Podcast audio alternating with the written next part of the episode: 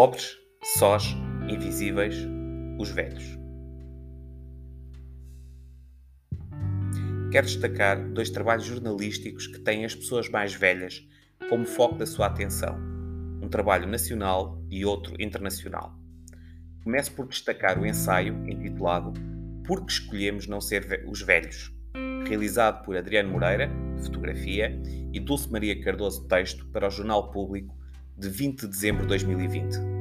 Dulce Cardoso descreve o seu cotidiano após a mudança para a casa da mãe que lhe disse ao telefone ter medo do vírus.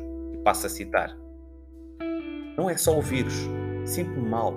Não quero mais viver sozinha. O teu pai morreu há tanto tempo. Estou cansada. Esta frase dá força a outra, escrita por Henrique Raposo no Expresso. A solidão mata logo algumas pessoas e vai matando outras como uma piton a estrangular a presa. Se o vírus é uma ameaça física, o distanciamento é uma ameaça mental.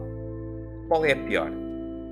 Dulce Maria Cardoso narra, com enorme sensibilidade e realismo, a sua experiência como cuidadora informal numa narrativa que ganha mais força com as fotografias do Fernando, de 70 anos, da Maria Marques, de 81 anos, da Carminda Barbosa, com 81 anos, do Fernando Rita, com 87 anos, da Maria Martins, com 96 anos, da Rosete Sabino, com 74 anos, da Joaquina Roberto, com 90 anos, do António Gomes, com 71 anos, da Adelaide Nunes, com 81 anos, da Antónia Vicente, com 91 anos, da Rita Mário, 94 anos, do Vítor Freire, 74 anos, e da Alice Carvalho, de 89 anos.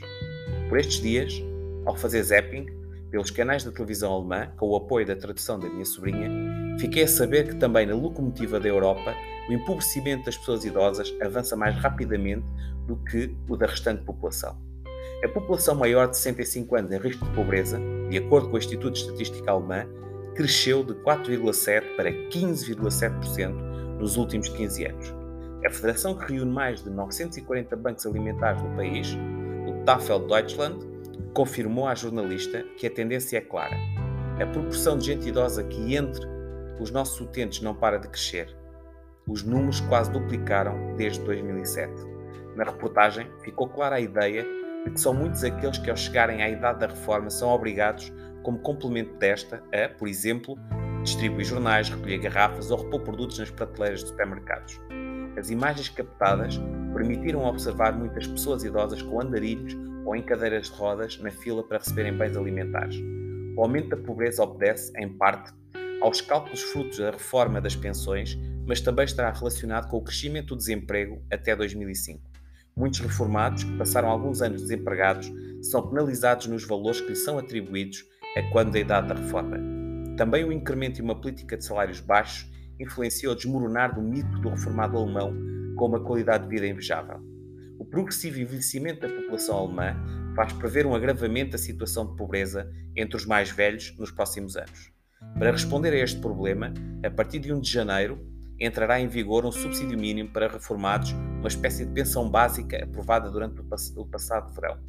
A pandemia tem vindo a agravar na Alemanha e no mundo. Portugal não foge à regra, a solidão e a pobreza que vitimam muitas pessoas idosas. Pergunto-me por que somos tão mais capazes de cuidar dos corpos do que das cabeças, das cabeças e da felicidade. Não conseguimos tratar bem o que não vemos ou o que escolhemos não ver. Os velhos foram arredados dos palcos em que a vida moderna acontece, como gatos vadios que deixamos de ver na rua porque adoecem discreta e secretamente nas traseiras dos prédios. Ninguém quer saber deles. Dulce Maria Cardoso.